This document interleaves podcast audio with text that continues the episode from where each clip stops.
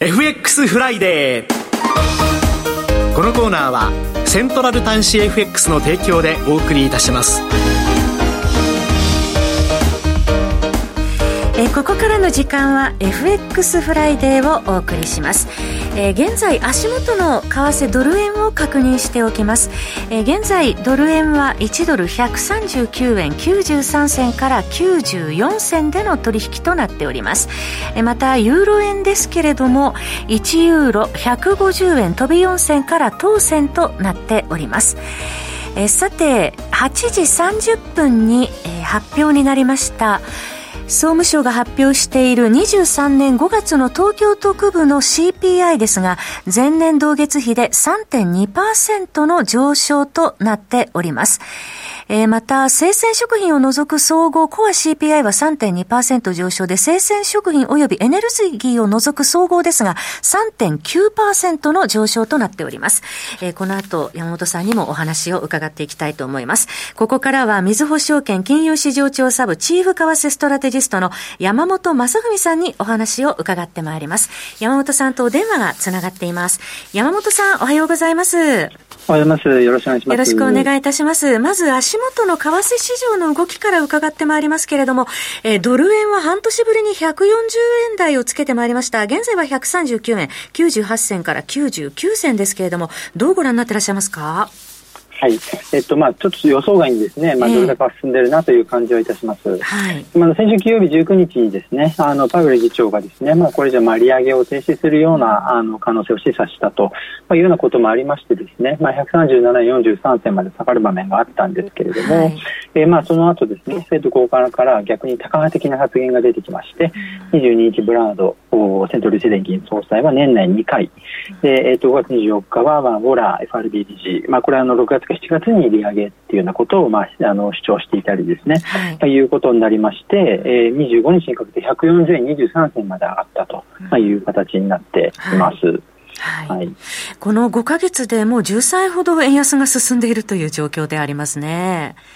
そうですね、はい、あのちょっとまた140円台ということで、えー、あのまあ、昨年9月になりましてですね、あのまあえー、まあ、政府のですね円安警戒なんかがあの高まっているような時期でもありますので、はい、まあ、そういったところとの兼ね合いもありまして、うん、まあ、日銀の,、えーあのまあ、現在はですね、まあ、金融緩和をまあ続けるというような姿勢もちょっと円安につながっているわけですけれども、はい、まあ、それがですね変わってこないかどうかっていうのも注目かなと思います。そうですね、まあ、昨年10月には151円台つけたっていうところ、まだちょっと距離はありますけれども、ユーロ円はもうすでに記録的な円安水準になっているというところまで来ているということですね。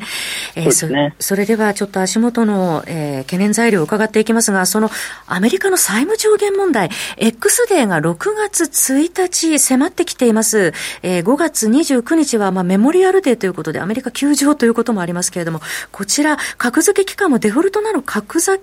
げという話も出てきてますが、どうご覧になっていらっしゃいますか？そうですね、あのまあ、これまで市場はですね、まあ、意外なほどあのこの協議難航にはですねあのあまり反応せず、まあ、特にドルドル相場はですねむしろ上がっていったという形だと思うんですね、はい、まあ、たださすがにあの来週、まあ、一応6月1日の X デーでは変わ変わらないとすればですね、あのまあ、その数日前までにはやっぱり協議で、まあ、決着をつける必要があると、まあ、そうならばならない場合にはですねやっぱりまだこれ逆に言うと市場が織り込めてない形になりますので、はい、協議決裂だとか、まあ、上限引き上げ失敗、えー、デフォルトとかっていう話になると、やっぱりこの結構ドル安へのインパクトっていうのは大きくなってくるんじゃないかなと思っています。はい。ドル安へのインパクトが大きくなってくるということなんですが、来週にかけては、えー、どのあたりの水準をご覧になっていらっしゃいますか、山本さん。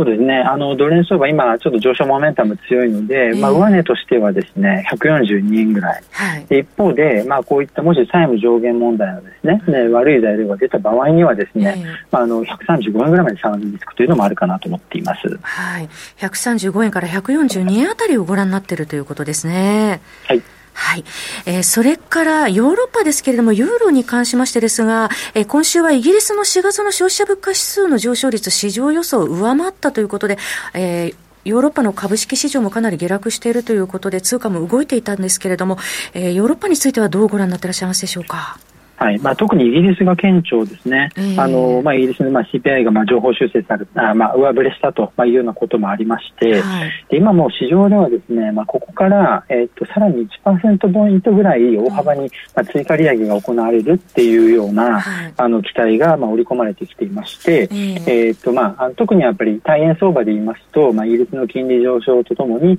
まあ、あのポンド高、円安になりやすいという形になっています。はい、はいえー、やはりはい、どうぞ。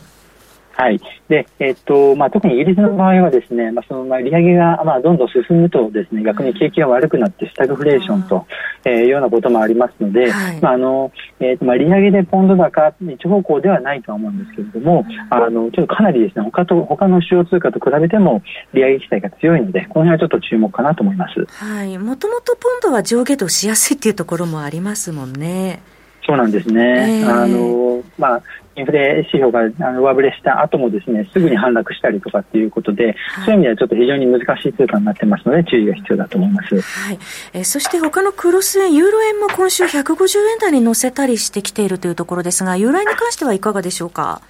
はい、こちらも基本的にはですね、あの、まあ、ユーロ圏のコアインフレがやっぱり加速基調、まあ、高止まっていますので、はい、えっ、ー、と、まあ、追加利上げが必要だろうと。まあ、昨日も、まあ、オランダ中銀総裁がですね、あの、6月、7月は、まあ、0.25%追加利上げみたいな話をして、えー、います。まあ、ただ、あの、ちょっと問題なのは、あの、景気指標ですね、あの、ユーロ圏の PMI が、ちょっとこれまでの、あの、改善傾向が一服したというのもありますので、はい、まあ、先行き、この、まあ、利上げ、追加利上げ姿勢に変化が出てこないか、まあ、その場合、ちょっとユーロが重くなってくる可能性もあるあるので、ちょっと注意が必要になってきているかなと思います。はいえー、そして先ほどオープニングでお伝えしました国内ですけれども、えー、5月の東京特部の消費者物価指数が、えー、コア CPI が3.2%の上昇と出てまいりました、えー、国内の消費者物価指数消費動向についてはどうご覧になっていらっしゃいますでしょうか？はい、あのこれこうね、あのコアあの生鮮食品を除くものが主要層を下回って鈍化したと、まあ、いうのは、まあ、日銀にとってある方と、まあ、いうことにはなると思います、はい、ただあの生鮮食品ってエネルギーを除いたものはですね、まあ、3.9%ということで、加速傾向が続いているんですよね、えー、基調的なやっぱりコアあの、まあ、インフレ加速インフレ基調が強いということになりますので、はい、まあ、将来的に日銀の政策修正につながってくる可能性はあると思っています、はい。えー、そして日銀の上田総裁は、まあ、日銀のバランスシート、必ずしも正常な姿ではないということで、昨日参院の、えー、財政金融委員会でも言ってましたよね。